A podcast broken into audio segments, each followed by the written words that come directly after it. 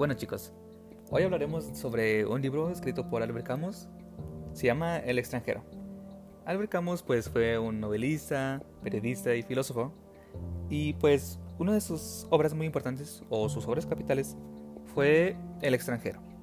Un libro que habla sobre la, en sí la filosofía del absurdo.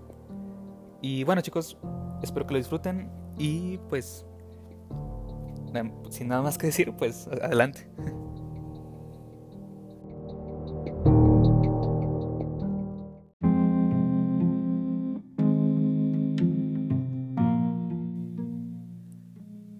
Mi madre falleció hoy.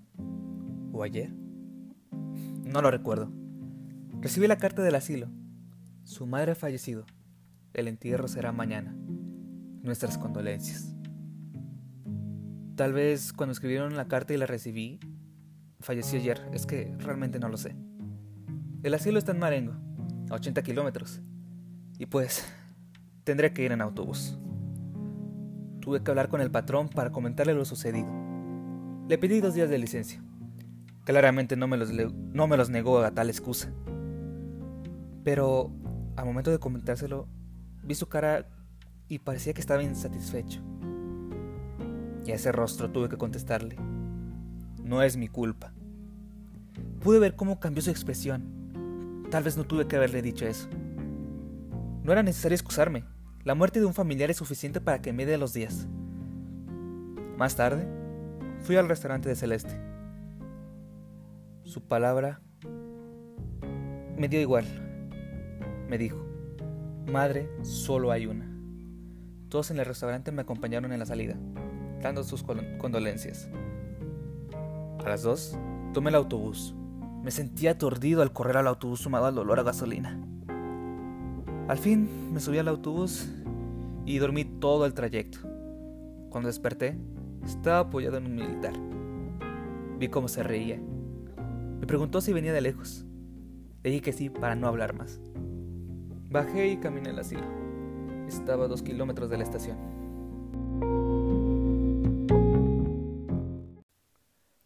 Cuando llegué al asilo, me recibió el portero. Le dije que quería ver a mamá, pero me comentó que debía hablar primero con el director del asilo. Al estar arreglando el papeleo con el director, llegó el portero. Me preguntó que si quería ver a mamá antes de que cerrara la caja. Le dije que no. Y me lo volvió a preguntar. Le respondí de la misma manera. Y, curioso, me preguntó por qué. Pero simplemente dije, no lo sé. De cierta manera, pude, pude ver que comprendió. Me sentí molesto por decirle que no, pero continué con, con el director arreglando el papeleo. Después, salí. Estaba el patio. Y enfrente del patio estaba el, lugar donde estaba mamá. El techo estaba hecho de cristal y las sillas estaban colocadas en forma de X. Y en el centro, mi madre. El portero había cerrado la caja como había dicho. Estaba sentado en una de las sillas. Podía ver el cielo estrellado con pocas nubes.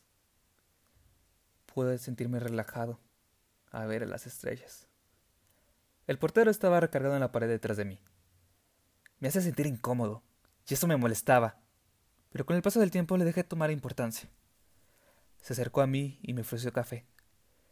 Le dije que me gustaba blanco y con azúcar. Al estar tomando café, el portero me comentó que mi mamá hizo amigos en el asilo y que vendrían más tarde. Recuerdo que me comentaron que mi mamá hizo un novio aquí.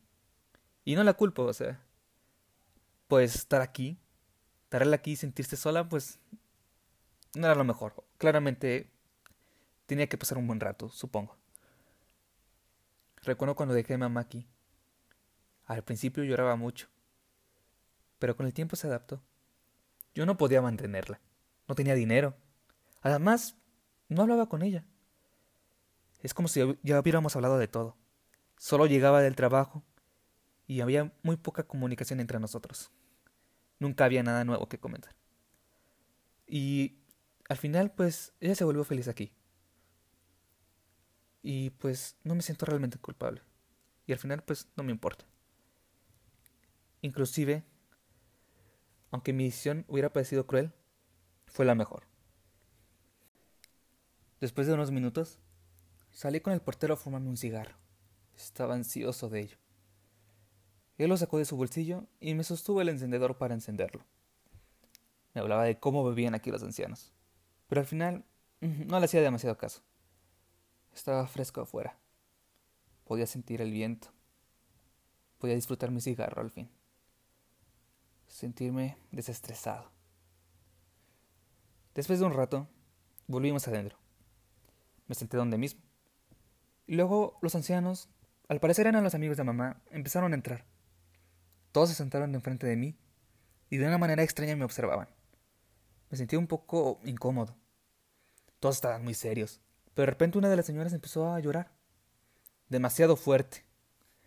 El portero se acercó a mí y me dijo en el oído, esa era la mejor amiga de su mamá. Siempre estaban juntas. No podía dejar de observar a la señora. Sus amigas la consolaban. Y me sentí extraño. No sé por qué. Me sentía ajeno a la situación. Y después de un rato, sentí como me pesaban los ojos. Estaba sintiendo somnolencia. Solo miraba al cielo estrellado y me dejé llevar por el sueño. Pude descansar entre los ruidos de las sillas, entre los ancianos. Estaba cansado, estaba ahora sentado, solo observando la caja de mi madre. Pero sabía que esto iba a pasar. Así que me dejé llevar y dormí.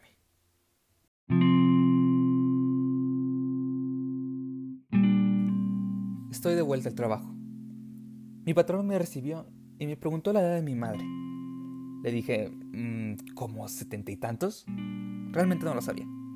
Se alivió al fin podría dar por hecho que pasó ese día tan extraño para mí. Y al final, pues, ya pasó. Nada había cambiado. La muerte de mi madre no cambiaba mi rutina, así que no era algo que tomarle importancia. Estaba en casa. Al fin, pues, pude pensar en relajarme un rato. Estaba cenando y de la nada escucho que tocan la puerta. Era mi vecino. Realmente mm, no quería que me molestaran, pero... Ah, no importa, lo dejé pasar. Le ofrecí algo de beber y al momento que se sentó, yo me recosté. Estaba acostado en mi cama. Me comentó que él corrió, corrió a su esposa, porque según esto ella lo había engañado. Eh, esa era la razón porque ya no podía escucharlos discutir más. Yo solo estaba recostado en mi cama, intentando consolarlo y darle consejo, pero realmente no me importaba. Me inventó un día a cenar con él, y como realmente no tenía nada que hacer los próximos días, pues con indiferencia acepté. Al final de cuentas me daba igual.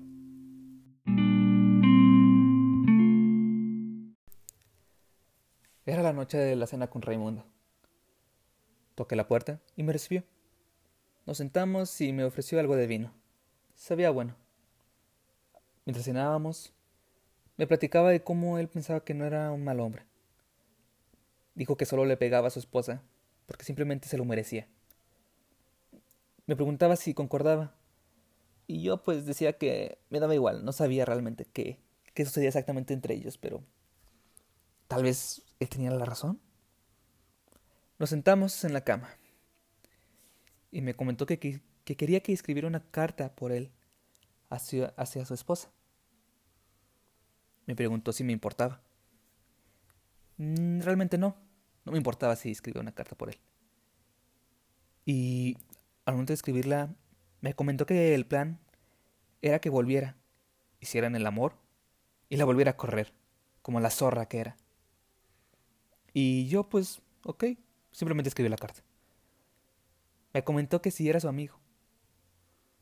Le dije que no me, no me podía importar menos. Así que sí, sí, de cierta manera. Y él se sentía aliviado. Podía sentirse tranquilo al saber que tenía un amigo cercano viviendo a su lado.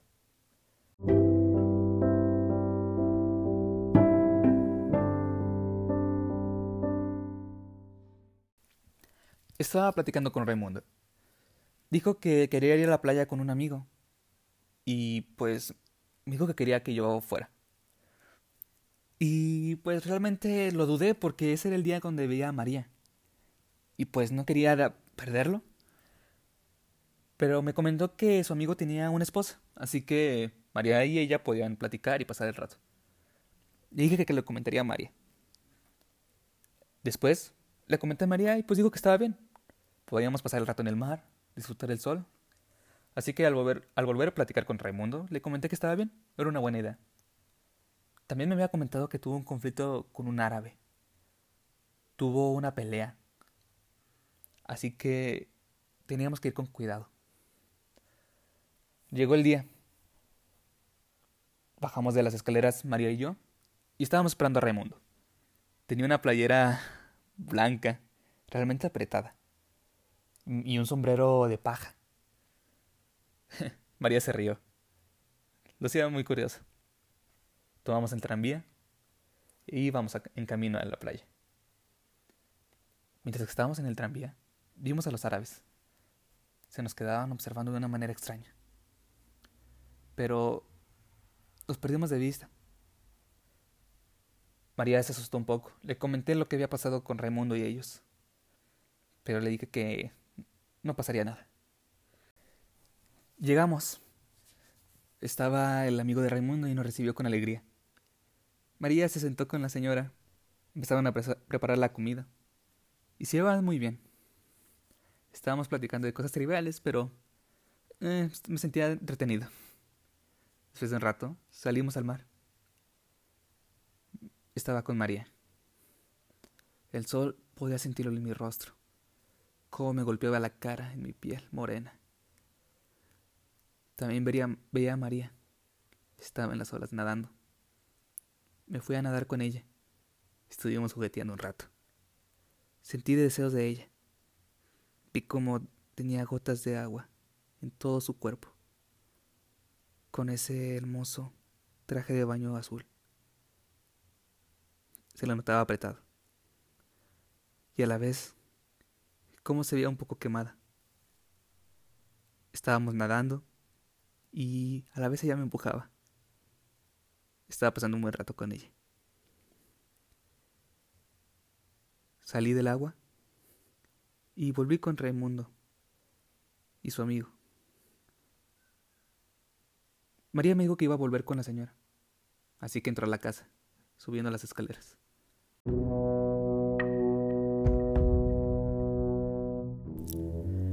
Nos habíamos encontrado con los enemigos de Raimundo. El amigo de Raimundo, él y yo Tuvimos una pelea con ellos. Raimundo salió realmente lastimado, estaba sangrando como nunca. Pero realmente no era tan grave como parecía. Lo llevamos a la casa para que se sintiera mejor y los árabes se habían ido. Yo estaba enojado. Pero no lo sé, salí. Raimundo quería acompañarme, pero no podía. Y su amigo... No sé, Está detrás de mí, pero realmente quería caminar solo. No me sentía a gusto de estar con nadie. Solo quería disfrutar el sol y ver la cascada que me había encontrado al momento de caminar, al momento de estar peleando. Solo caminé.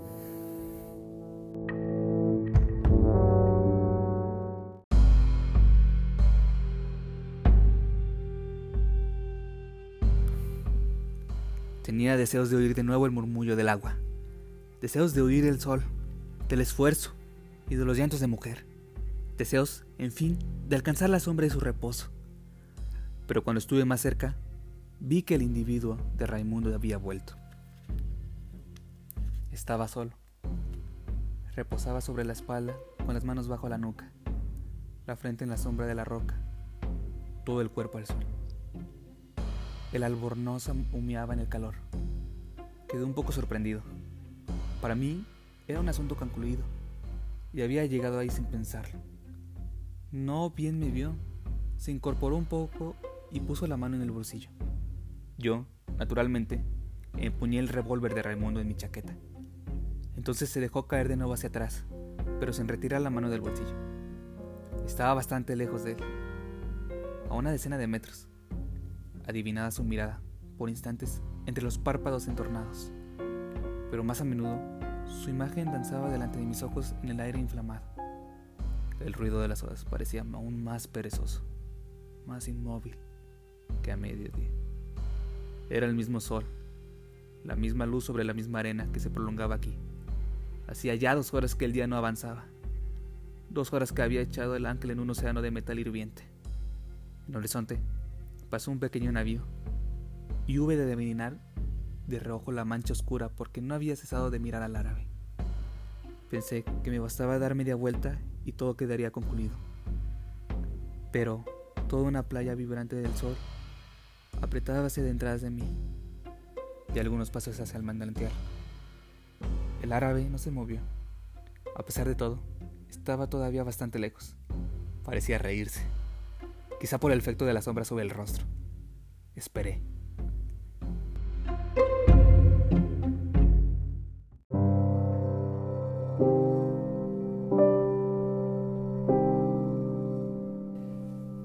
El ardor del sol me llegaba hasta las mejillas y sentí las gotas de sudor amontonárseme en las cejas.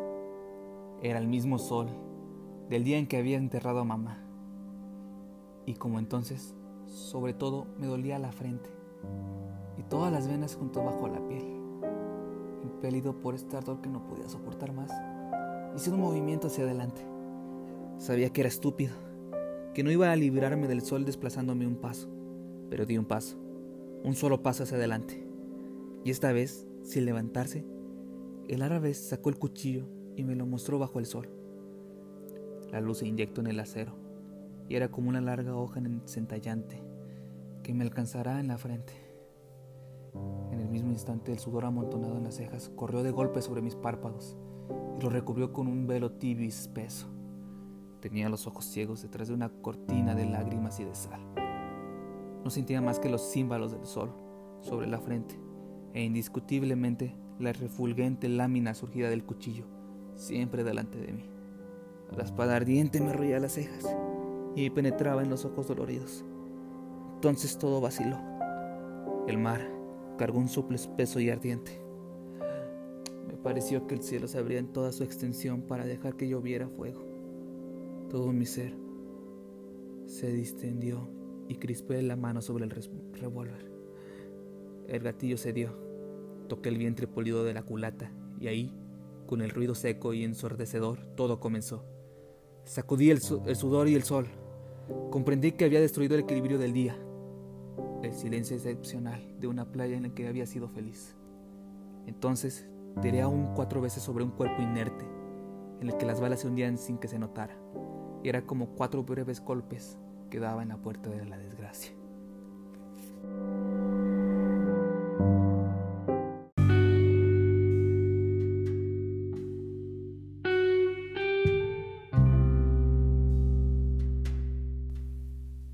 No sé si hayan llegado a escuchar sobre la filosofía del absurdo o absurdismo, que es una corriente filosófica que fue creada, o bueno, dada por Albert Camus. Fue claramente el escritor de este mismo libro, que se llama El extranjero. Eh, básicamente, bueno, antes de hablar sobre el personaje, quiero hablarles sobre qué se trata el absurdismo, ¿ok? Bueno, es que claramente mucha de la, la filosofía tiene el problema en encontrarle un objetivo a la vida, o para qué es la vida. Pero realmente, en base al absurdismo, pues simplemente no existe. Aparentemente no tiene sentido. Si bien se puede parecer al nihilismo, pues Mm, tiene, bueno, es una rama del nihilismo, pero también tiene lo suyo. Es como aceptar, aceptarlo de una manera. Bueno, perdón, estoy titubeando demasiado. Para dejarlo más claro, les voy a hablar sobre el mito de Sísifo, que incluso el mismo Camus habló sobre, sobre, bueno, hizo un libro al respecto, donde se puede entender todavía aún más su idea sobre el absurdismo, que como puede estar vinculada al existencialismo, pero a la vez aleja de él, porque al final de cuentas como que nota absurdo el hecho de darle un sentido a la vida. Bueno, el mito de Sísifo es básicamente un castigo que recibió Sísifo por parte de los dioses, que básicamente lo único que hacía era cargar una roca, que la llevaba hasta lo más alto de un monte o algo así por el estilo, Y al momento de estar subiendo la roca, esa pesada roca, simplemente lo que tenía que hacer o lo que pasaba era que se caía. Rodaba por todo el camino hacia abajo y pues tenía que bajar a volver a iniciar desde cero. Así por toda la eternidad. Y pues... Y uno dirán, unos dirán, ¿qué tiene que ver eso con el absurdismo? Pues más que todo es la idea en sí de cómo puede cómo este Camus hace que se refleje en nuestras vidas. Como aceptar que llevar esa carga o llevar esa, ese, esa piedra que representa nuestras vidas y que realmente pues si bien no tiene un sentido como simplemente llevarlo hasta lo más arriba del monte. Al final de cuentas, Camus dice que debemos aceptar que la vida es, absurda. Ya sea en base al suicidio, a la religión o aceptar el absurdo. Básicamente lo que hizo este Sísifo, que es cargarla, aceptarlo y vivir la vida como es, teniendo sus altas y sus bajas. Camus quiere que veamos a Sísifo como una persona feliz cargando esa roca, aceptando lo que, lo que es la vida como tal, viviéndola y aprovechándola. O sea, como dije, tienen sus bajas así como sus placeres, su felicidad, sus momentos sublimes, como sus momentos más raros o perturbadores o tristes pero aceptarla como es, inclusive que seamos nada en el universo, como pueden verlo de cierta manera algunas personas.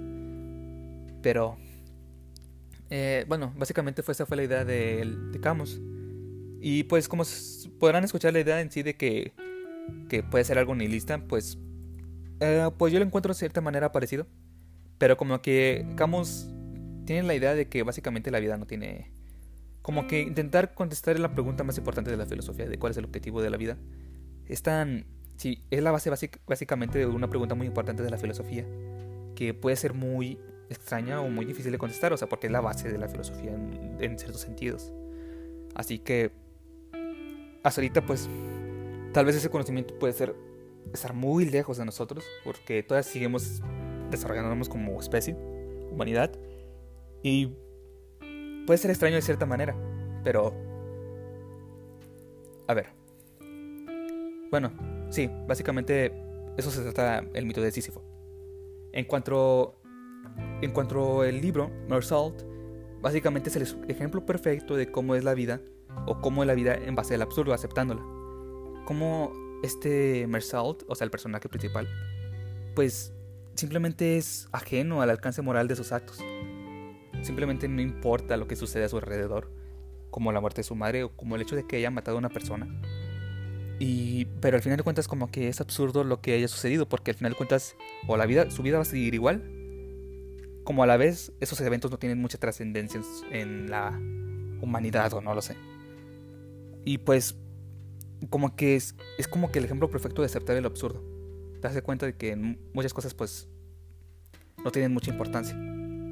Como por ejemplo en el libro se puede si lo hayan, si lo han leído el libro muestra como sí este Mersault pues al momento antes de que falleciera su madre tenía su rutina diaria normal.